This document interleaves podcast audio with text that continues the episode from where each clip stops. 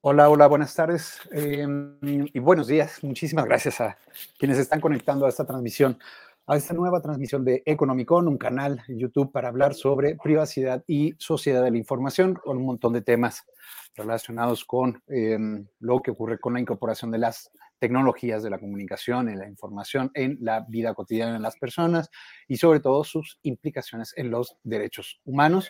Yo soy José Soto Galindo, muchísimas gracias por estar aquí conmigo y tengo panel de lujo.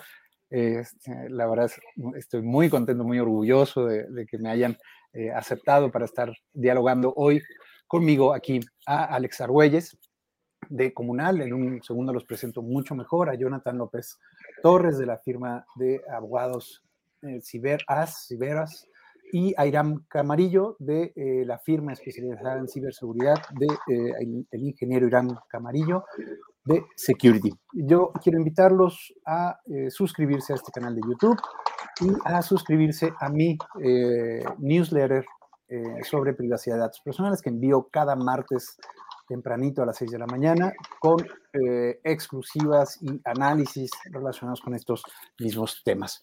Nos eh, vamos directo al grano. Doy una pequeñísima introducción del, tema a conversar y es eh, un grupo de hackers aprovechó una vulnerabilidad, un, error de configuración, un, hueco eh, en, la en la seguridad de la información del ejército mexicano, la Secretaría de la Defensa Nacional, y aprovechó para extraer miles y miles de documentos confidenciales, algunos protocolarios, otros de la Secretaría de la Defensa Nacional. Es, eh, son 6 terabytes de información. Los que medio entienden cuánto es un terabyte, ¿no? pues sabrán que es un chingo.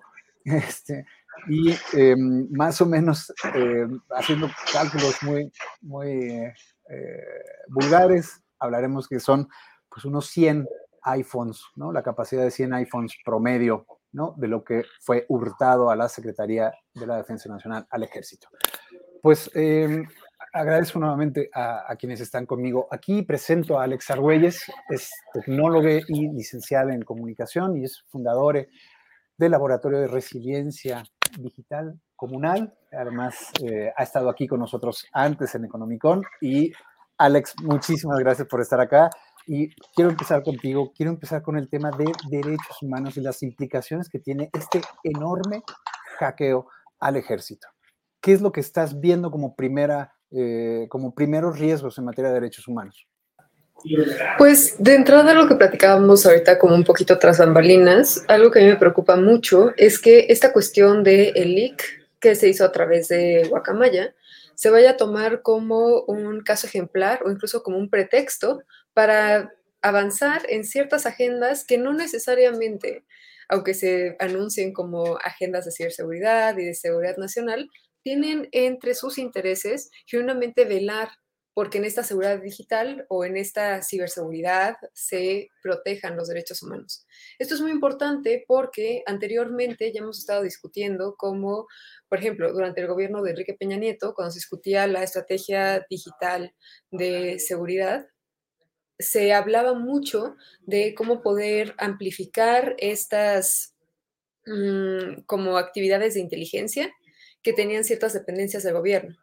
Y en esa idea de aumentar las capacidades de inteligencia, se menoscababan directamente derechos fundamentales como el derecho a la privacidad o incluso el derecho a la libertad de expresión. Yo no estoy diciendo que este sea necesariamente el caso del gobierno actual, pero lo que sí estoy diciendo es que hay antecedentes en los que ante estas amenazas se extrapola lo que está sucediendo para eventualmente forzar que se establezcan medidas que a través de sobre todo tecnologías de control y vigilancia buscan establecer ciertas condiciones de seguridad que van en contra de los derechos humanos, ¿no? De nuevo, particularmente pensando en privacidad, libertad de expresión, pero también pensando en el acceso a la información. Que como vemos, estos tres derechos juegan mucho cuando hablamos de temas digitales, porque no solo es el tema de, por ejemplo, datos personales cuando hablamos de privacidad, cuando hablamos de censura, estamos hablando de desinformación también, estamos hablando de polarización, cuando hablamos de limitantes a la libertad de expresión, también estamos hablando de afectaciones directas a la democracia, ¿no? Y pues bueno, algo que para mí es fundamental también es que se reconozca, que de hecho me pareció ver en un hilo de Irán, que lo que permitió que se pudiera hacer esta filtración por parte del grupo Guacamaya no fue realmente un uso hiper sofisticado de tecnologías extrañas, fue que el ejército, particularmente la Sedena, no estaba al día con las actualizaciones que debería tener para justamente evitar que estas pequeñas mm, ventanas de oportunidad pudieran ser explotadas para tener acceso a su información. Entonces ahí estamos hablando de que más que tener que reforzar ciertas cuestiones de ciberseguridad o comprar nuevas tecnologías o entrar en este estado de alerta, hay una responsabilidad por parte del ejército de ser consecuente con las tecnologías a las que ya tiene acceso y con la información súper delicada que maneja, ¿no? En particular se hablaba que dentro de estas filtraciones hay un montón de información que incluso el mismo grupo Guacamaya decidió quitar de la información que pone disponible al público, porque hay información súper sensible. Y de hecho, parte de los comunicados donde mencionan esta cuestión de la información sensible, también hablan de que les alerta un poco que sea la Secretaría de la Defensa Nacional que no haya tenido un mejor cuidado de estos datos tan delicados, ¿no? Bueno, información también que se filtraba. Entonces, que me parece muy importante también estar atentos como parte de estas estrategias que pareciera que no tienen mucho que ver con la ciberseguridad, pero tienen todo que ver, analizar cuál es el discurso que se está ejerciendo desde estos medios oficiales respecto a esta filtración. De entrada, la responsabilidad era de Sedena por no estar al día con sus actualizaciones, algo súper básico que todos deberíamos hacer cuando nos aparezcan estos molestos anuncios de es momento de actualizar tu sistema operativo pero además también como incluso se quiere pintar al grupo Guacamaya como si fueran un grupo terrorista de élite para avanzar en ciertas agendas que van en contra de los derechos humanos, ¿no? Particularmente me parece también fundamental echarle un vistazo a quiénes son estos terroristas que ahora se anuncian como tal en ciertos medios, cuando vemos que en sus comunicaciones ellas mismas alertan de lo grave que es que la Secretaría de Defensa Nacional no esté a la altura de manejar estos datos que posee y, por otro lado, también hay que ver sus postulados. O sea, es un grupo que México no es el primer país sobre el cual filtran información. Vienen otros países de América Latina que anteceden este trabajo y además es un grupo que tiene estas apuestas políticas por alertar sobre temas que en gobiernos autoritarios, como los que hemos visto que están resurgiendo en América Latina, esta información se ve completamente como reservada a la opinión pública y eso evita que incluso podamos ejercer la democracia de una forma participativa e informada, ¿no? Redundantemente. Entonces, hasta ahí yo la dejaría por ahora me gusta muchísimo dos, dos, bueno, todo, todo lo que dices, pero dos temas en particulares. O sea, el tema del riesgo que se abre en materia de derechos humanos, ¿no? Ante una reacción acelerada, no, em, este, eh, no inteligente, ¿no? Apresurada para corregir las cosas desde, digamos, el entramado jurídico, el entramado de eh, control y vigilancia. Y el segundo punto, la responsabilidad eh, del, eh, de los responsables de la información, ya sea datos personales o, eh, en general la información privada, confidencial, ¿no? De una institución como el ejército. ¿No? Y me encantaría pasar a darte el micrófono, Irán, y explícanos, o, o, más bien, primero, consideraciones iniciales, y digo iniciales porque es, apenas va a empezar, ¿no? Este, sabíamos desde hace dos, tres semanas, cuando se inició, cuando se divulgó el hackeo a Chile, es que el Grupo Guacamaya estaba eh, eh, trabajando con, mayor, con más filtraciones, entre ellas el Ejército Mexicano. Eh, y bueno, vienen las revelaciones primero el jueves en, en, esta, en este medio de comunicación de Carlos Lórez de Mola en Latinos, ¿no? Y digamos que ahí es, comienzan las, las, los análisis de la información filtrada. Hasta el momento, eh, pues llevamos apenas algunas cosas, ¿no? No sabemos si es lo más grave o no, pero llevamos la intercesión del ejército, ¿no? O bueno, directamente del titular del ejército, el jefe del ejército, Luis Crescencio Sandoval, sobre el general, el coronel Martínez Crespo, está lo del Culiacanazo, los abusos sexuales que publicó ya el país, eh, el tema de la salud del presidente, el espionaje con Pegasus, eh, ¿no? Contratos del nuevo aeropuerto en Tulum, del Tren Maya. Bueno, eh, Irán, ¿cuáles son tus consideraciones iniciales? Eh, y segundo, responsabilidad de los, que, de los encargados de la información. Consideraciones iniciales, ¿a qué te refieres? Perdón, solo para no obviar. ¿Qué significa el hackeo? Ok. Eh, bueno, primero que nada, hacia esta institución que es la Sedena, que yo creo que es una de, las una de las instituciones que debería de tener de los mejores niveles de ciberseguridad en todo el país, o sea, creo que es un impacto muy grande, ¿no? Tal vez lo podemos esperar o ya lo hemos visto eh, en la Lotería Nacional, lo hemos visto en la Secretaría de Economía, lo hemos visto en Pemex, pero estamos hablando de una entidad que puede ser, bueno, al menos al vulnerarla, estamos hablando de que es de riesgo eh, nacional, ¿no? Bueno, de seguridad nacional. Todo lo que pueda ser filtrado de tanto de, esta, de este hackeo como de otros que tal vez probablemente ya hayan tenido y que no hayan salido a la luz pública y de los que no, en algún momento vayan a tenerlo. Entonces, Creo que esto nos pone muy, muy en riesgo. Sí, en algún momento podemos también considerar todos los hackeos que ha tenido tal vez el gobierno de los Estados Unidos, principalmente a través de muchos de sus proveedores o de sus contratistas y que han extraído un poco de información, ¿no? Pero no han sido atacados directamente o no han extraído información, haciendo a un lado la parte de Snowden y de Wikileaks. Pero, o sea, es algo muy, muy similar, ¿no? A lo que sucedió en aquel momento con la, con la NSA y que podemos empezar a sacar más y más información un punto importante que también quisiera comentar es de esos seis teras, eh, ayer precisamente estaba revisando todos esos archivos, pero son seis teras comprimidos. O sea, eso quiere decir que si se está extrayendo, bueno, eh, cuando tú extraes toda esa información, puede que la información sea más de 6 terabytes, ¿no? Pero son 6 teras en archivos comprimidos que me parece que son cinco paquetes los que están ahí en el servidor. Em, que subieron estas personas, ¿no? Y que se pueden descargar. Creo que uno es casi de un tera y los demás son de 500, 400 gigas, pero sí son varios archivos. Ira, me interesa muchísimo tratar el tema de la responsabilidad del ejército en un tema que, como dijo Alex, eh, es es fundamental en términos de, protección de la información.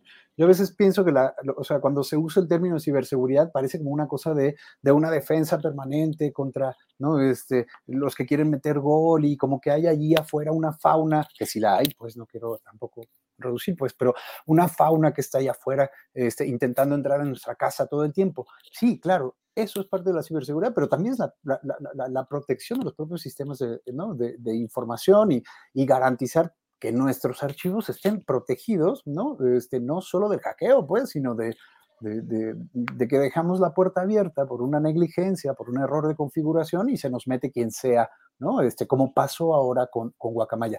Este, por favor, platícanos, eh, tú has documentado, has, has, dado mucho seguimiento a tu cuenta de Twitter eh, al respecto del hackeo. Entonces, eh, entiendo que es un software llamado Simbra, este, que involucra eh, correos electrónicos, pero también herramientas de colaboración en línea, calendarios y otras cosas, que eh, encontró una vulneración o un, error de configuración que permitía el acceso de terceros al, sistema y envía una notificación para actualizar el sistema en mayo de 2022 y en el ejército ni sus luces. Sí, eh, mira, eh, esto que acaba de suceder solamente es el resultado de ciertas, de todo lo que no se ha hecho dentro de la Sedena, porque en marzo nosotros hicimos una revisión del reporte de la Auditoría Superior de la Federación, en la que había hecho una evaluación de al menos 20 controles generales enfocados a la ciberdefensa. Ellos le llaman ciberdefensa, ¿no? Se fue, fue hacia la CENACE, fue hacia la SEDENA y no recuerdo a qué otras instituciones. En ese reporte ellos mencionaban que debe tener solamente se estaban cumpliendo correctamente con dos y que los 18 restantes, al menos 14, estaban en color rojo y los siguientes cuatro estaban en color amarillo, ¿no? ¿Qué quiere decir estos colores? Que no se estaban llevando a cabo, que no se gestionaba correctamente o que ni siquiera se tenían todo este tipo de actividades o de gestión en cuanto a la seguridad de la información y que gracias a eso, pues en algún momento pudieran ser vulnerables. Entonces, Creo que la Auditoría Superior de la Federación ya nos había avisado desde hace muchos meses que esto podía, llegar a, suceder, ¿no? En algún momento. Y parte de los controles, ya revisándolos detalladamente, ahí comentaba la auditoría que no se estaba llevando una gestión de parches, que no se hacía una actualización de los sistemas, que la gestión de la seguridad pues estaba en segundo plano dentro de la Sedena, que no se tenía un buen control tanto de los accesos a nivel administrador de los sistemas, entre una lista mucho más larga, ¿no? Pero estos puntos, al final, yo creo que son los resultados de que como nunca se hicieron, pues Llegaron estas personas de Guacamaya y fue muchísimo, muy fácil vulnerarlo, ¿no? Y también un punto importante, todo el mundo se pregunta de cómo es posible que sacaron, sacaron seis teras. Ah, bueno, el reporte de la auditoría de la federación también nos dice que no se llevaba un correcto monitoreo o que algunas veces ni siquiera existía un monitoreo de tanto de los ataques que se están recibiendo ni de la red. Entonces, Ahí están los resultados. Esto fue lo que sucedió gracias a que no se hizo absolutamente nada y que ahorita entendemos que tampoco se atendió después de que la Auditoría Superior emitió ese reporte. Sí.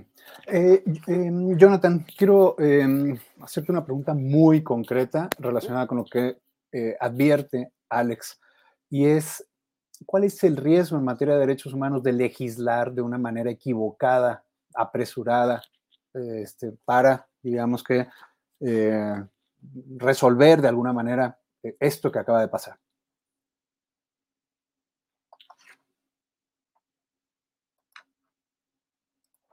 No te escuchamos. No te escuchamos, querido Jonathan. ¿Ahora me escuchan? Te escuchamos muy bien. Ok. Este, pues son, son temas eh, muy relevantes, se involucran muchos fenómenos. Por un lado es el tema de ciberseguridad en estricto sentido, de cuáles son este, la estrategia que va a tomar nuestro país para garantizar la seguridad del ciberespacio mexicano, garantizar la ciberseguridad de las empresas mexicanas y garantizar la ciberseguridad de todos los ciudadanos en este país. Y pues ello debe de partir eh, y de hecho no necesitaría decirlo la legislación. ¿Por qué? Porque el máximo ordenamiento establece, que es nuestra constitución, establece las obligaciones de garantizar y de proteger los derechos humanos. Es decir, no importa el entorno, eh, siempre se tiene que proteger en esta materia. Eso por un lado. Por el otro lado, eh, también nos da cuenta que es necesario contar con una política pública de una investigación eficiente en materia penal en el combate a la delincuencia cibernética. Es decir, no solamente tenemos que legislar para prevenir o reducir los riesgos eh, que generan las amenazas cibernéticas, sino también tenemos que legislar con la finalidad o, o, incluso no legislar, sino simplemente fortalecer las capacidades de investigación en materia penal con la finalidad de hacer un combate frontal a la delincuencia, a la delincuencia cibernética. Dentro de nuestro marco jurídico, las técnicas de investigación que prevén el uso de la tecnología tienen ciertas exigencias y requisitos constitucionales que se tienen que este, observar, que se tienen que cumplir. De lo contrario, pues eso genera debilidades en el procedimiento penal, en las investigaciones y toda esa información que se obtenga contrario a la Constitución y contrario a los requisitos establecidos en las leyes, pues se puede declarar ilícita o se puede excluir del procedimiento penal. Y fíjate que hay un tema muy interesante porque, eh, por un lado, pareciera que el Estado mexicano tiene muchas capacidades en cuanto al uso de tecnología para utilizarlo con distintos fines, pero también estamos observando en la práctica que la delincuencia cibernética se está democratizando y hoy en día, por ejemplo, fue el incidente de la Sedena, pero muchas personas están siendo víctimas ya en lo individual, en su esfera de derechos, de ciberdelincuentes que están robándoles información, les están robando sus activos financieros, están robando fotografías, videos personales. Y estamos observando también que en las investigaciones de este tipo de delitos, toda esta tecnología que, que incluso podemos decir que tenemos bastante, en realidad no se utiliza en la investigación en nuestro país. Y esto puede incluso atender a una cuestión de carácter histórico. ¿Por qué? Porque la tecnología, en, las técnicas de investigación que utilizan tecnología se han quedado restringidas a lo que conocemos nosotros como los delitos de, de alto impacto. Llámese narcotráfico, delincuencia organizada, desaparición forzada, pornografía infantil, etcétera. Pero hoy en día acceder, un ciudadano acceder a todas las capacidades tecnológicas que tiene el Estado para combatir la delincuencia cibernética, de verdad que es algo muy complejo y muy difícil. Este, ¿Por qué? Porque no estábamos acostumbrados a este tipo de delincuencia. Entonces, los riesgos, pues es actuar contrario a lo que establece nuestra propia constitución y actuar contrario a lo que establecen nuestras leyes, que en el caso del uso de estas técnicas, pues sería actuar contrario al Código Nacional de Procedimientos Penales. Pero las reglas son claras. Si toda esta información o se utiliza tecnología para obtener información de manera ilegal, pues tiene consecuencias de carácter legal también. Claro, eh, eh, sobre el tema de investigación, quiero eh, preguntarte más una cosita. Es investigar penalmente, en este caso particular del hackeo, entiendo que debería investigarse dentro y fuera de la Sedena, dentro y, fuera del ejército. O sea, no solo ir y buscar a quiénes son estos guacamayas e imponer este, todo el, poder del Estado para castigar, sino que al mismo tiempo creo que una ley de ciberseguridad, una regulación en materia de seguridad debería implicar este, una mayor regulación y mayores controles eh, dentro de las instituciones encargadas de, ¿no? llámese privadas o, públicas, encargadas de, de, proteger información de cualquier tipo, ¿no? Claramente. Estas técnicas de investigación, y de hecho no son nada, no son nada nuevas. El tema es que desconocemos este, lo que me he observado, al menos en, en, en, quizás en mi experiencia profesional, es que incluso estas prácticas que tenemos estas técnicas de investigación que tenemos se desconocen, ¿no? Em, y el Ministerio Público, como te comento, pues utiliza únicamente estas en asuntos como de alto, de alto impacto. Hoy en día las autoridades tienen eh, muchas herramientas para hacer una investigación exhaustiva, requerir información, citar a declarar, este, pedir información a entes privados, a entes públicos, de hecho, al tratarse de una cuestión que involucra la Secretaría encargada de la Defensa Nacional, pues ello implica también eh, la intervención de otras autoridades en materia de inteligencia. ¿Por qué? Porque hay mucha información de muy alta sensibilidad que, está en, riesgo. Claro. yo tengo dando seguimiento a, una filtración provocada por eh, un error de configuración y luego negligencia, que es la de la Secretaría de la Función Pública, que en 2020 expuso eh, datos personales y en algunos casos datos personales sensibles de eh, casi un millón de trabajadores, eh, de personas trabajadoras del gobierno federal. Y bueno, a dos años del incidente intervino el INAI el INAI solicitó sanciones para los responsables, en investigación y sanción para los responsables de la filtración.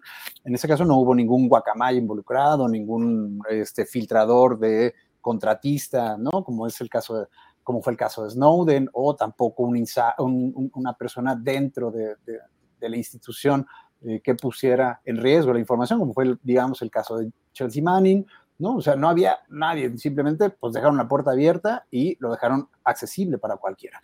Eh, y en dos años, eh, el incidente ocurrió entre mayo y junio de 2020 y bueno, estamos a, octubre de 2022 y no ha habido responsables. Por eso me, te decía eh, eh, te preguntaba, Jonathan, sobre el tema de la investigación interna. Pero quiero pasar con Alex. Eh, y es que además el hackeo, ¿no? la filtración de datos ocurre en una coyuntura de espanto relacionada con la militarización, las atribuciones del ejército, el crecimiento de las Fuerzas Armadas en materia o en responsabilidades civiles, ¿no? no solo del ejército, también de la Marina, eh, estamos en plena discusión sobre si prolongar o no la presencia del ejército en las calles, ¿no? robusteciendo el trabajo de la militarizada Guardia Nacional. ¿no? Está el tema de Ayotzinapa y la protección de los militares este, a, los propios uniformados.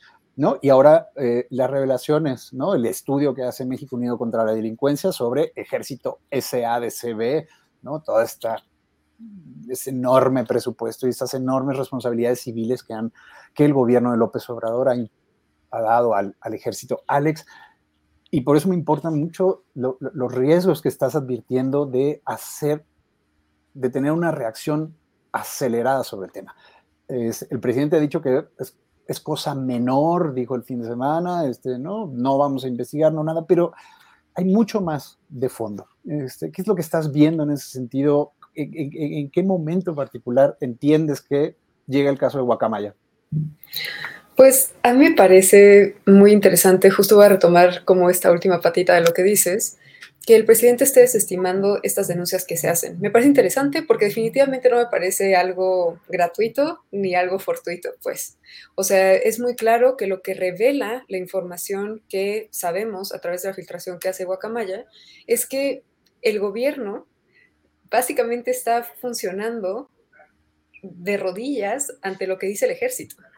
Y esto me parece súper grave porque en el fondo la manera en la que se desestiman estas estos señalamientos y estas denuncias, que no son acusaciones a ligeras, son señalamientos y denuncias fundamentados en evidencia, es un testimonio de que lo que están haciendo es intentando meter bajo la alfombra, o sea, no darle la seriedad que meritan todas estas acusaciones. Y en el fondo, esto es bien importante, no pasarlo desapercibido porque retomando un poco estas advertencias que señala Jonathan, a mí me parece muy interesante que empecemos también a entender que, claro, todas esas amenazas existen, Nadie está diciendo que no existan, pero lo que también estamos diciendo, desde quienes defendemos y llevamos un rato defendiendo no solo derechos humanos, pero también derechos digitales en México, es que en el fondo no hay condiciones para premiar de alguna manera a estas agencias gubernamentales y también militares con tecnologías que hemos visto que se han utilizado en lugar de para investigar quienes perpetran estos daños y estos crímenes, se han utilizado para perseguir a personas periodistas, activistas, defensoras de derechos humanos. O sea,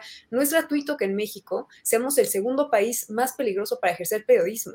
Las muertes que ha habido a personas defensoras de la tierra y del territorio, muchas de ellas que también ha salido que han estado espiadas, todo el espionaje que se hizo a las personas involucradas en buscar justicia en torno al caso de Ayotzinapa. Aquí lo que estamos hablando es que ya no es una teoría conspiranoica decir que las habilidades de inteligencia que tiene el Estado donde también entra la Sedena y otras instancias militares, no están siendo utilizadas para perseguir al crimen organizado, están siendo utilizadas para perseguir a la población que disiente de las formas de gobierno, que han demostrado utilizar de una manera abusiva el poder que tiene el gobierno para perseguir gente que cuestiona las corruptelas, los abusos de poder y también otro tipo de alianzas entre actores que pertenecen al crimen organizado. Recordemos un poco en 2019, si no me recuerdo, no, estoy segura si fue 2018 o 2019, que se hizo esta investigación de Forbidden Stories a través de diferentes ah, conglomerados de noticias en el mundo, no solo en México, donde se reveló cómo justamente en, la, el informe que lanzó la Red en Defensa de los Derechos Digitales, junto con el artículo 19 y SocialTIC en 2017, se hablaba de cómo el gobierno había adquirido ciertos programas de vigilancia que contravienen también, haciéndole guiña a lo que decía Jonathan, claro, en la Constitución está que tú no puedes violar el derecho a la privacidad, pero francamente, esto no importa porque el gobierno viola el derecho a la privacidad. Hace intervenciones de comunicaciones para las que no tiene facultades. Y eso, pues qué bonita la constitución, qué bonitos los derechos, sí, pensemos en clave legal, lo que quieran, pero las acciones están comunicando algo. El gobierno no respeta los derechos humanos. Y esto es justo lo que se refleja tanto en este informe de Ejército Espía, que recién se publicó el fin de semana pasado, pero volviendo a lo que traía de Forbidden Stories, cuando se hizo esta publicación del informe Gobierno Espía en 2017, ya se hablaba de estos programas de vigilancia, particularmente Pegasus. Pero Pegasus no fue el primer programa de vigilancia que se compró para, bueno, por parte del gobierno mexicano para espiar a personas activistas, defensoras de derechos humanos y demás. Desde 2010 tenemos registros de programas como Galileo, de programas como FinFisher, de otra serie de programas que han pasado de noche, porque cuando se le exige a la fiscalía que investigue estos malos usos o directamente abusos de poder, la fiscalía voltea para otro lado porque parece que no es importante y también porque en México, y hago mucho hincapié en esto, es necesario que exista sociedad civil que tenga las capacidades para hacer estas auditorías, que no dependan únicamente de la fiscalía que básicamente está coludida con el mismo gobierno que ejerce el daño. O sea, le estás pidiendo a incluso a la propia fiscalía que espiaba que se investigue a sí misma para que diga si sí está utilizando vigilancia ilegal o no.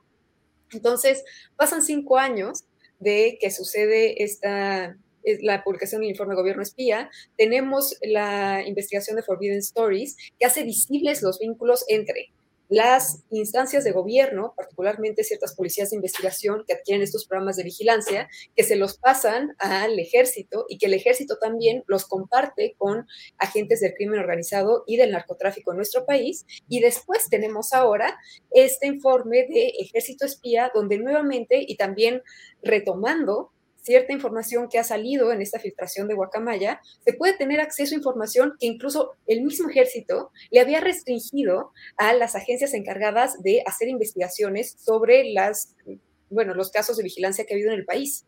O sea, todo este entramado, todo este nudo y nido de controversias, uh, sigilos, ocultamiento de información, no se va a resolver metiendo más tecnologías de vigilancia y premiando al Estado con más capacidades que nuevamente ha demostrado, esto no es una teoría, ha demostrado que utiliza para vulnerar a la población civil.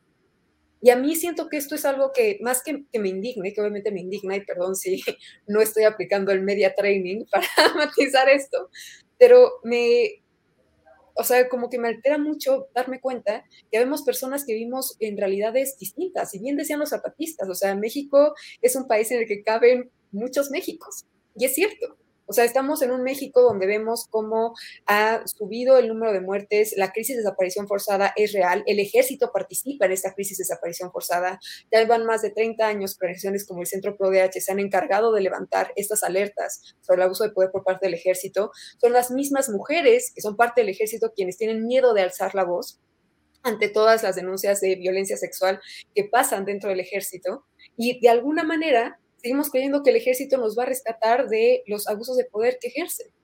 Entonces, a mí me parece que particularmente hoy y en la conferencia de prensa matutina de hoy, quedó claro que el presidente está como el front end del gobierno que vemos, que es ahorita su administración, realmente está siendo operado por todo este back end, es el ejército. Y el ejército es intocable. Y el ejército va a seguir siendo intocable hasta que desde la sociedad civil no nos pongamos de acuerdo para decir, como por ejemplo, claro, ciberseguridad es un tema importante, pero el tener mejores capacidades de seguridad, lo que sea que signifique eso, no va a servir de algo si la sociedad civil no tiene capacidad para auditar lo que genuinamente se está haciendo bajo este velo de la ciberseguridad. Entonces ahí yo particularmente quiero agradecer el trabajo que hace Irán, porque esta manera incluso que pareciera muy tibral trivial, perdón, de informar a través de hilos de Twitter sobre este desgranado de lo que está ocurriendo, es una manera de informar a la sociedad civil. Y hasta que no tengamos estos accesos a la información, no vamos a poder confrontar directamente lo que está haciendo el Estado, que también es el ejército y que también es el gobierno, pues. Sí, e, está bien interesante e, e, esta, relación de, eventos, de hechos, de sucesos que, ¿no? y de investigaciones que, recuerdas, ¿no? Galileo, Fisher, ese propio Pegasus, con tantos años de, de investigación de parte de, ONGs, de, asociaciones civiles, ¿no? de, laboratorios forenses, ¿no? Este, y en particular este, quería dar un poquito de contexto con lo de Ejército Espía. Es una investigación eh, eh, recientemente publicada que la filtración de Sedena además ayuda a complementar ¿no? y ayuda a, eh, a evidenciar la participación del ejército en una promesa ¿no? o rompiendo una promesa del gobierno federal de que no se iban a contratar tecnologías de espionaje invasivas, ilegales o de uso susceptible de ser ilegal en algún momento, y mucho menos para espiar eh, eh, a eh, disidentes, opositores, em, periodistas o activistas sociales. eso uno, y quería recordar el caso, Alex, en lo que aquí tenemos otra vez a, a Irán, quería recordar el caso de, además, mm, el uso de em, mecanismos jurídicos em, para el espionaje de periodistas y activistas como Marcela Turati, Ana Lorena Delgadillo y eh, Mercedes Mimi eh, Doretti del equipo argentino de antropología forense que han investigado durante mucho tiempo eh, las desapariciones y en particular en un tema tan complicado es el, contexto de Tamaulipas, ¿no? Y bueno, los propios mecanismos legales, los propios mecanismos y las, los dispositivos jurídicos actuando en contra de ciudadanos eh, y eh, periodistas y activistas. Em, eh, quería preguntarle, Irán, no sé si ahorita si podemos tener su, su imagen, pero mientras tanto, paso contigo, Jonathan, de nuevo, em, y con todo el, contexto y las advertencias que dice eh, Alex, em, y tú que trabajas pues desde la parte jurídica, desde el entramado legal y, con toda la experiencia que tienes trabajando para eh, eh, crear una ley modelo a escala nacional federal y una ley modelo para los estados. Este, que sí debe tener una ley de ciberseguridad y que no. Y estaba pensando, y antes de dejarte el micrófono, que yo hablo mucho luego, que incluso el tema de ciberseguridad es, o sea, la propia palabra es llevar el concepto, ¿no? A, un lugar securitario, pues a un lugar, ¿no? Este, de, vigilancia, de control, de, pues un lugar de policías, ¿no? Y no de protección de información. Este, eh, hablabas hace ratito de la protección em, de instituciones, este, no mencionaste infraestructuras críticas, por ejemplo, ¿no? Pero ¿qué sí debe tener y qué no debe tener una ley de defensa o de protección y de, eh, la información? Pues mira, eh, para empezar, las obligaciones para proteger información e infraestructura ya las tenemos establecidas en la Ley General de Archivos. Exacto. El tema es que la Ley General de Archivos es una normatividad que no se le ha puesto no, mucha atención, pero cuando escucha de no tenemos legislación en materia de, ciberseguridad, pues nuestra realidad es, es otra.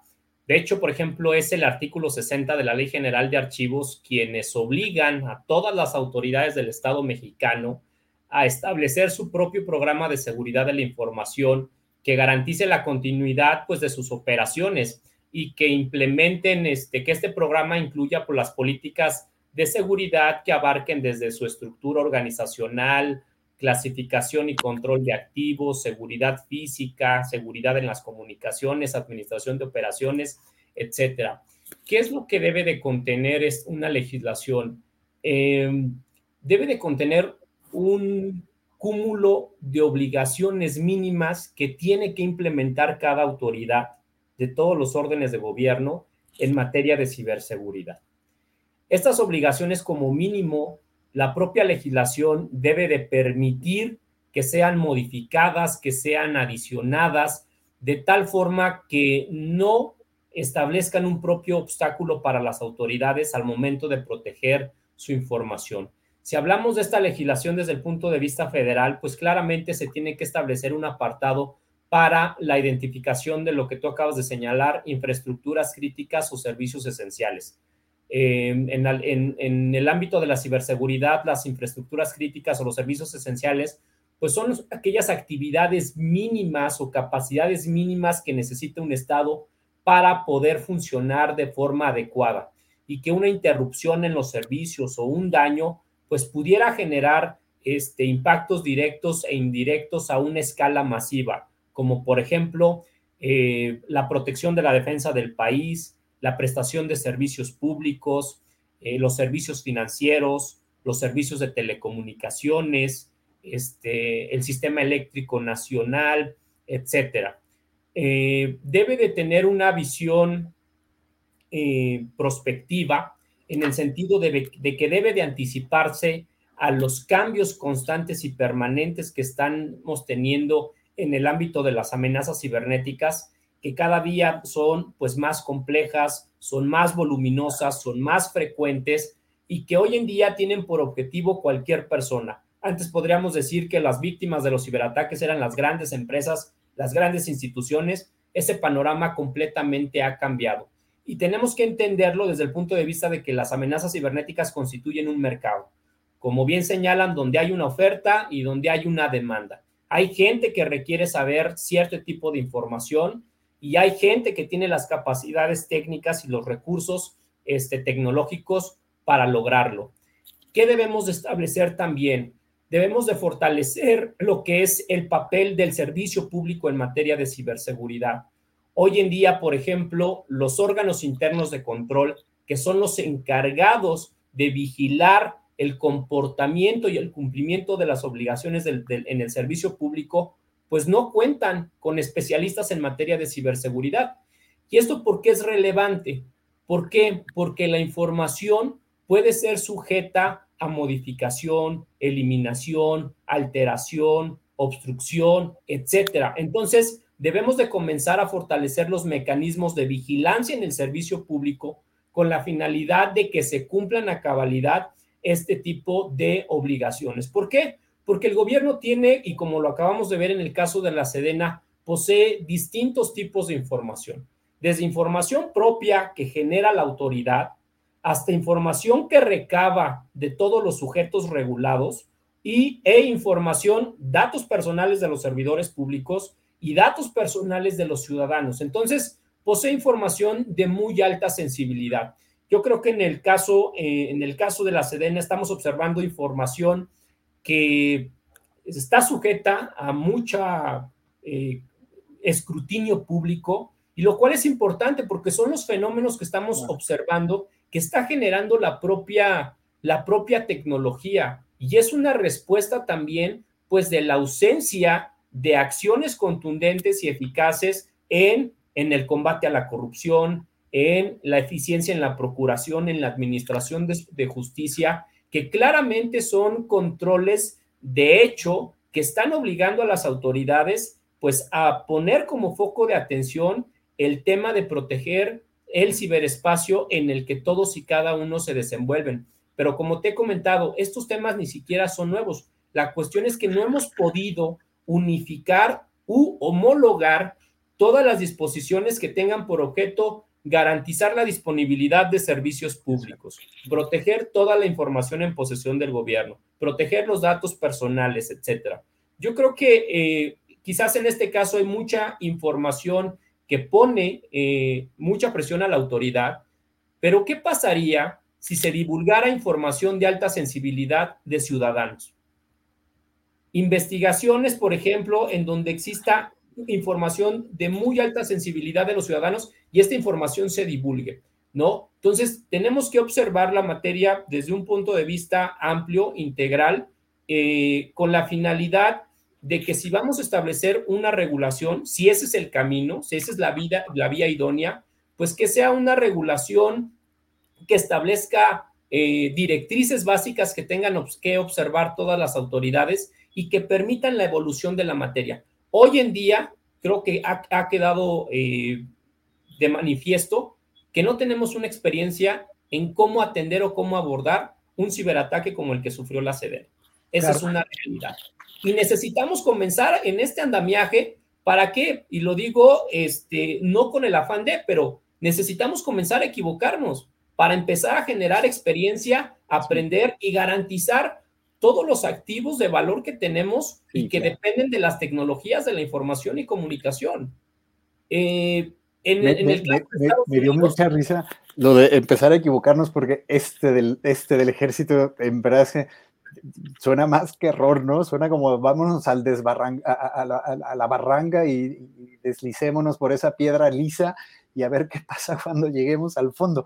Yo creo, Irán, eh, eh, eh, Jonathan, que, digamos que la primera regulación que se me viene en mente, si fuera necesario hacer reformas, sería volver a poner al ejército en su lugar, ¿no? Este, sobre todo por la cantidad de información que, que estamos viendo que tiene, ¿no? Este, investigaciones y seguimiento a grupos de la sociedad civil, a grupos feministas, o este, ahorita que, que dices de, la divulgación de información sensible, este, me parece verdaderamente sensible y, lastimosa toda esta información que publicó el país sobre los abusos eh, sexuales este, dentro de, las Fuerzas Armadas, ¿no? Y, la manera como eh, eh, los titulares, los responsables jerárquicos en, el ejército están tratando de ocultarla. Y por último, y, también tomando de las, palabras que dices, lo del escrutinio público me parece súper relevante.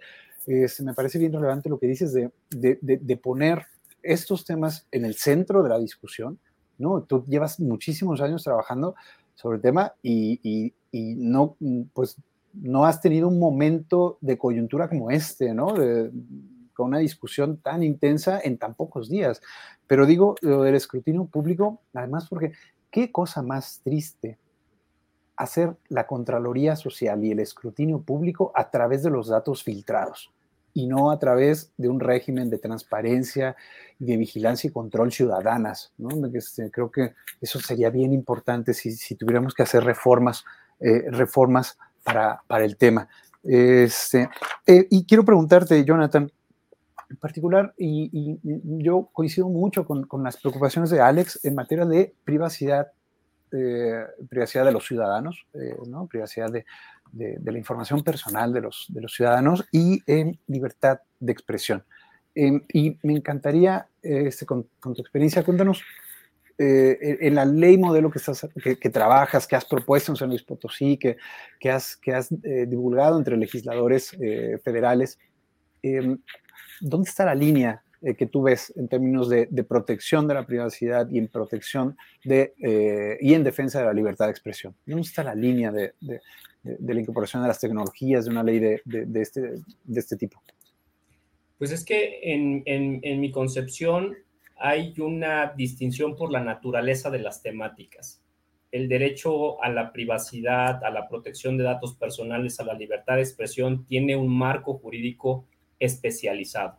De hecho, en términos de privacidad y de protección de datos personales, tenemos unas leyes que son bastante sólidas, que recaban mucha de la práctica a nivel internacional y la ciberseguridad, pues es un tema eh, que es transversal a toda la actividad gubernamental y que su principal propósito, pues es proteger a las autoridades con la finalidad de que hagan de una forma adecuada su trabajo.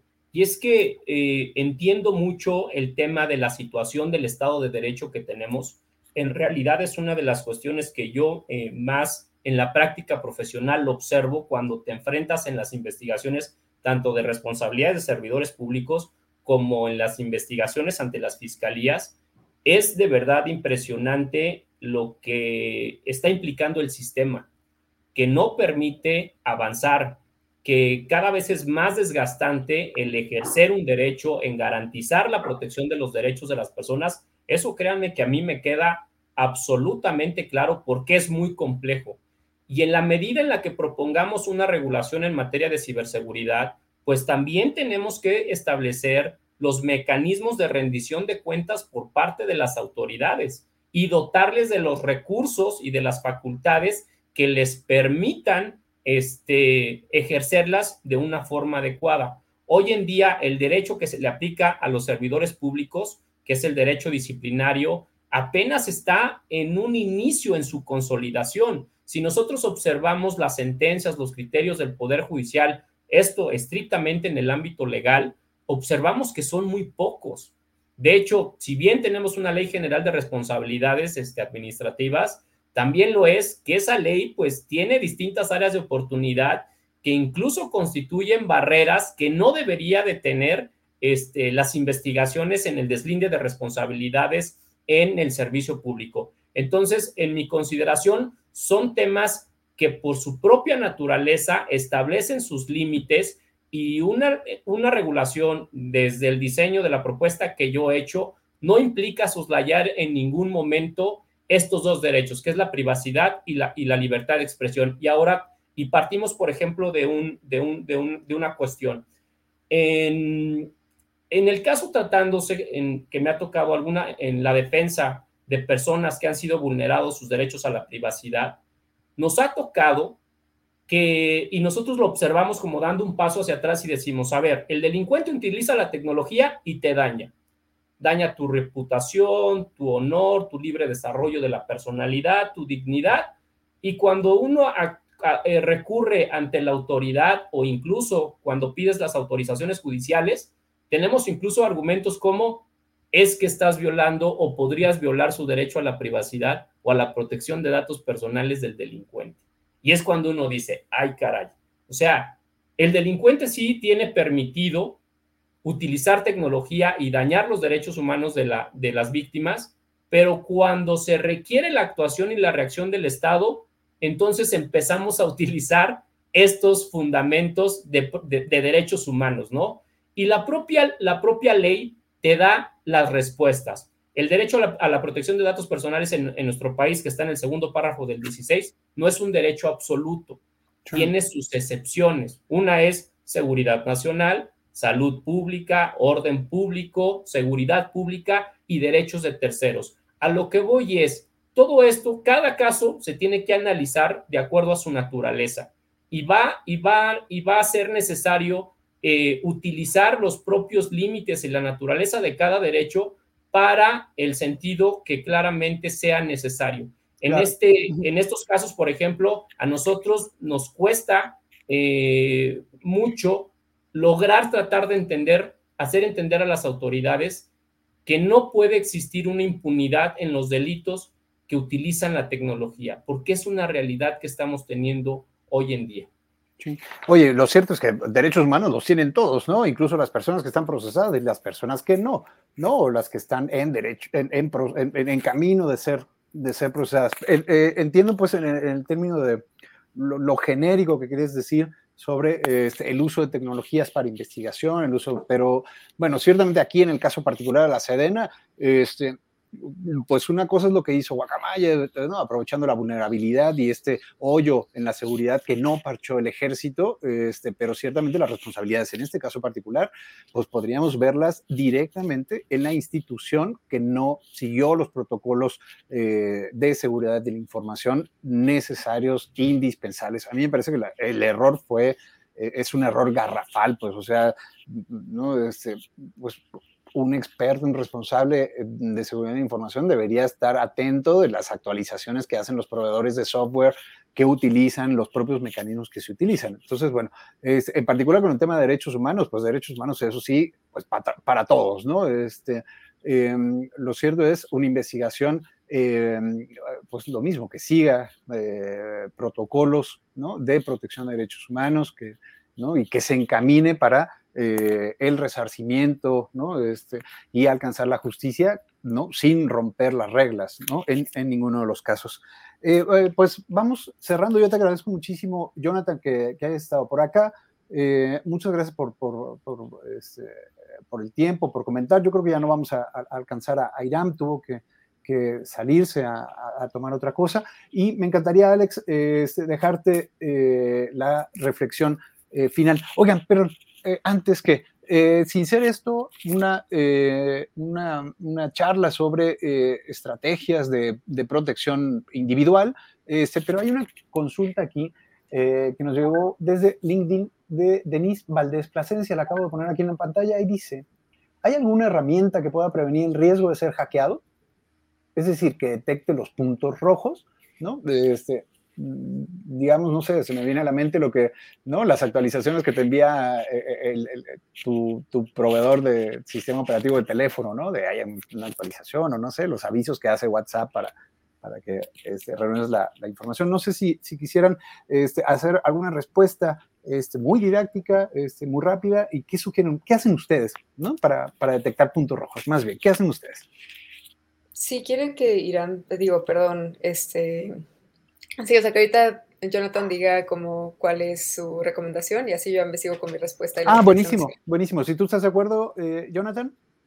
Sí, pues bien, este, las actualizaciones de los equipos, digo, no es como de que ahorita identifiquemos una solución para ciberseguridad personal, pero bueno, les platico un poco. Ahorita yo formo parte del Consejo de Seguridad de la Información y de Ciberseguridad AC y estamos trabajando en el desarrollo de un estándar de ciberseguridad personal. ¿Por qué? Porque hoy en día la ciberseguridad como solución pues, se ofrece a los emprendedores, micro, pequeñas, grandes empresas, pero no tenemos una herramienta, como bien señala este, este comentario de Denise, que vaya enfocada al usuario. ¿Y por qué? Porque la vulnerabilidad o el mayor porcentaje de vulnerabilidades en materia de ciberseguridad, pues somos nosotros como usuarios. Este, entonces, dentro de los hábitos que, se tienen en materia de ciberseguridad, pues es desde la actualización constante de los equipos, este, tu equipo de cómputo, tu tableta, tu teléfono este, celular, tener protección en tus redes de, Internet también, es decir, no, permitir el acceso a terceros, no conectar dispositivos de almacenamiento externo que no sean tuyos en tu equipo de cómputo, tenemos que recordar que la delincuencia cibernética eh, trabaja bajo el amparo de eh, que son unos artistas del engaño, ¿no? Entonces van a hacer cualquier cosa para hacerte caer, para predecir tu comportamiento y que ejecutes por ellos mismos la acción maliciosa. No visitar claramente sitios de Internet de dudosa procedencia, no descargar archivos, no este, descargar archivos incluso de destinatarios que uno, este, que uno desconozca, utilizar eh, redes privadas virtuales. Hoy en día muchas soluciones de protección ya las prevén. También utilizar mecanismos de borrado seguro de la información. ¿no? Nosotros creemos que mandando a la papelera de reciclaje y después dar clic derecho ya estamos borrando la información. La realidad es que no. debemos también tener implementado este, mecanismos de borrado seguro de la, de la información cifrar la información que está contenida en nuestro propio equipo de cómputo. ¿Por qué? Porque pues, si la llegamos a perder o la roban o cualquier otra cuestión, este, pueden acceder a esa información. Entonces, pues una vez cifrado, es mucho más complejo que puedan acceder a la misma. Este, tener el doble factor de autenticación en absolutamente todos nuestros servicios eh, electrónicos, ¿no? De hecho, la, la Agencia de Ciberseguridad de Estados Unidos ha señalado que tener un solo factor ya es la peor práctica en materia de ciberseguridad y tenemos que entender que el ciberdelincuente es muy inteligente y que va a ser y que está un paso adelante de nosotros. Entonces, pues tenemos que, comenzar a generar hábitos en materia de seguridad de la información y tratar de incluso de compartir con todas las personas con las que nos rodeamos o en los ambientes en los que nos desempeñamos. Tener cuidado qué tipo de información hacemos pública, qué divulgamos, revisar cuáles son los controles de privacidad de nuestras redes sociales con la finalidad de evitar un perfilamiento que nos pueda poner en el centro de un, de un atacante o de un delincuente este, cibernético, por, por mencionar algunas. Gracias, eh, Jonathan. Y, cerramos contigo, Alex, por favor. ¿Cuáles son tus, tus, tus, tus tips este, para este, protección eh, personal? Debes tener un montón, Alex. Pues Mira, o sea, a mí me parece muy como importante todo lo que destacó Jonathan. Suscribo como a gran parte de esas prácticas y recomendaciones. Y también me gustaría como hacer hincapié en algo. O sea, yo tengo 10 años de experiencia trabajando con activistas, personas defensoras de derechos humanos, periodistas, incluso mujeres y personas de la comunidad LGBT que reciben violencia de género en línea, ¿no? Y estas recomendaciones son recomendaciones que decimos todo el tiempo. Pero algo que creo que es muy importante y que también vuelve al eje de la conversación que tenía que ver con el ejército, la Sedena y estas tecnologías de vigilancia es que estas recomendaciones que hacemos cuando hablamos de seguridad digital, que era como, yo siento que ya es como la forma vintage de referirse a la ciberseguridad de alguna manera, pues tiene que ver mucho con cambios culturales, ¿no? De la manera en la que nos relacionamos con las tecnologías. No, no hay una herramienta ni una bala de plata que te vaya a salvar de los riesgos que existen en el mundo digital, así como no hay una herramienta ni una bala de plata que te vaya a salvar de los riesgos que existen en el mundo físico. Yo soy como muy mmm, desconfiada de todas estas narrativas que pintan el tema de la ciberdelincuencia como estos hackers todos poderosos que van a poder como claro, mientras estás dormida, como cambiar tu identidad de la nada y tú nunca te vas a enterar. No, es que sí te enteras. El problema es que en México, con muchos otros países, la brecha digital es tan grande que no tenemos la alfabetización necesaria para entender cómo nos relacionamos con las tecnologías. Y ese, o sea, si queremos pensar tal vez en términos simplistas de una bala de plata, la solución no está en este tecnooptimismo de que más herramientas de ciberseguridad. La solución está en tener mejor acceso a la información que nos permita prepararnos para reconocer las amenazas y saber cómo podemos hacerle frente a ellas. A mí me parecía muy interesante cuando Jonathan hablaba de estos derechos de los criminales y demás, porque, bueno, es un argumento complicado por muchas razones, pero particularmente la forma en la que las personas que defendemos derechos humanos hemos estado abordando el tema de las intromisiones ilegales y la intervención ilegal en las comunicaciones privadas de las personas que han sido objetivo de estos programas de vigilancia, es justamente porque estas personas son personas que defienden derechos humanos, no son criminales. No tenemos ejemplos, de hecho, entre las filtraciones y solicitudes que se le han hecho al ejército y a estas agencias como la Sedena, pero también como las fiscalías y ciertas policías, no hay evidencias de que hayan utilizado estos programas de vigilancia para vigilar a personas involucradas con el crimen organizado. Las han utilizado para vigilar a personas periodistas, activistas, defensoras de derechos humanos. Entonces, a mí se me hace muy grave que se traiga como este argumento de se habla de derechos humanos únicamente para de alguna forma proteger criminales cuando no es el caso que tenemos aquí. Y a mí me parece también muy grave que se nos permita como de una forma un poco sensacionalista hacerle juego a esos discursos que van en menoscabo de los derechos de la sociedad civil, ¿no? Entonces creo que es muy importante, así como hablábamos ahorita de estas recomendaciones que hacía Jonathan, y yo decía, como claro, esto se trata más de pensar de qué maneras pedagógicas podemos ir cerrando estas brechas que tenemos en cómo nos relacionamos con nuestros dispositivos, cómo entendemos las tecnologías, cómo asumimos la responsabilidad que viene con el poder de tener acceso a estos dispositivos. También es la misma cuestión cuando hablamos del el gobierno y el Estado. El Estado tiene acceso a un montón de tecnologías que no sabe usar y si las sabe usar es porque las usa de manera abusiva.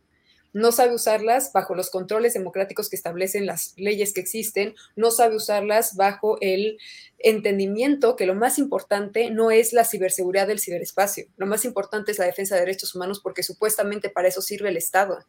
El Estado supuestamente existe para buscar que las personas que están bajo este contexto donde gobierna estén en las mejores condiciones de vida posibles. Y cuando de repente nos ponemos a jugar con esta peligrosa idea de que lo más importante para el Estado debería ser la seguridad de sus instituciones, empezamos a generar estas narrativas dicotómicas y polarizantes donde hay un enemigo. Y muchas veces ese enemigo ni siquiera es el enemigo real para muchos, que debería ser el crimen organizado, por ejemplo, sino que el enemigo sobre la sociedad civil que disiente del gobierno en turno. Entonces, Alex, a mí hay un dato que me, que, me encanta citar cuando, cuando surge esta, esta, esta, discusión sobre mayores herramientas del Estado, ¿no? Y las necesidades que tienen las instituciones de, vigilancia y seguridad pública para eh, combatir al crimen. Y es un dato de R3D, de una investigación de 2016 relacionada con, con, con, el estado de la vigilancia en México y las herramientas eh, tecnológicas y jurídicas con las que cuenta el gobierno ¿no? y las instituciones del gobierno para, para actuar contra el crimen. Y voy a citar, entre comillas, dice, únicamente el 8.76%, o sea, menos de, de, de 10%, 8.76% de las averiguaciones previas en las que se ha utilizado alguna medida de vigilancia, en solamente 8.76%, se ha ejercido acción penal. No sé. No, o sea, parece que, la estadística dice para nada sirve. ¿no? Este, y ciertamente eh, eh, eh, lo que sí tenemos es una clara evidencia de menoscabo de derechos humanos. Este, bueno, pues les agradezco muchísimo. Denise, muchísimas gracias por hacernos, permitirnos cerrar la conversación con una pregunta que, bueno, siempre también es em, bien relevante sobre, pues, cómo podemos actuar, ¿no? Desde, eh, desde la ciudadanía, desde, desde, digamos que, nivel de cancha, ¿no? Ante esto. A mí me, me encantó eso, ese, ese rollo en donde coinciden Jonathan y, y, Alex sobre reconocer las amenazas. Este, estas, esta amenaza del ejército es enorme, esto, esto que ha ocurrido es, pues no tiene... No tiene comparación. Vamos a seguir viendo Denise y Alex y Jonathan, vamos a seguir viendo eh, bueno, esto apenas empieza. Eh, la, información filtrada es tanta y de una sensibilidad tan grande que vamos a estar viendo el actuar del ejército en muchísimas, muchísimas cosas. Este, así que bueno, primero reconocer las amenazas. Yo sugeriría, este, pues no compartas contraseñas por correo electrónico, ¿no? Yo revisé un poquito ayer las, las eh, eh, eh, en el buscador de Guacamaya con, los, con la información filtrada y no saben cuántas contraseñas encontré. Este, de todo tipo, algunas muy sofisticadas y otras, ¿no? Este, pues la clásica QWERTY 1, 2, 3, 4, 5, ¿no? La que quieran, pero bueno, no hagas eso. Usa un navegador como Brave, ¿no? Este, o, este, si no eres tan tan sofisticada para usar Tor, este, cámbiate a Signal en lugar de WhatsApp este, y usa pues las menores tecnologías posibles. Este, ¿no? Este, o sea, solo las indispensables, pero sobre todo, Denise, manifiéstate y pide mayor responsabilidad de parte del gobierno para la defensa de derechos humanos. Esto es una filtración sin nombre. Este, bueno, yo quería este, decir decir eso que me provocaron muchísimo las palabras tuyas, Alex. Muchísimas gracias y tuyas, Jonathan. Muchas gracias por estar por acá, Jonathan, y, y muchas gracias, Alex. Bueno, pues eh, nos despedimos. Gracias a todos los que eh, siguieron la, conversación. Estuvo bastante rica. Esto es enorme, así que bueno, posiblemente nos vamos a encontrar pronto para eh, seguir hablando sobre el tema. Y se fue Irán. Este, le agradezco también muchísimo que haya estado por acá. Sigan la cuenta de Irán. Como dijo Alex, es está trabajando muy bien el tema del hackeo a la Sedena. desde la parte técnica, desde la parte del grupo, este que se adjudicó la, extracción de información a partir de un error provocado por la Sedena, ¿no? que no parchó sus, sus sistemas y además este, pues con información relacionada como la que publicó eh, eh, sobre eh, la Auditoría Superior de la Federación y las auditorías que se hicieron en sus sistemas de seguridad. Los invito a suscribirse a mi canal en YouTube, este canal, y a suscribirse a mi newsletter semanal que se llama Economicon. La pueden encontrar en economicon.mx. Muchísimas gracias, Alex. Gracias, Jonathan. Gracias a ustedes. Pasen bonita tarde y bueno, cuídense mucho. Bye. Adiós, bye. voy a mandar aquí. ¿Me esperas un poquito, Alex? Voy a, a, quitar aquí esto ya para hacer el cierre formal, pero yo soy bien malo con la consola. Aquí está. Te quito y me quito. Adiós a todos, muchas gracias.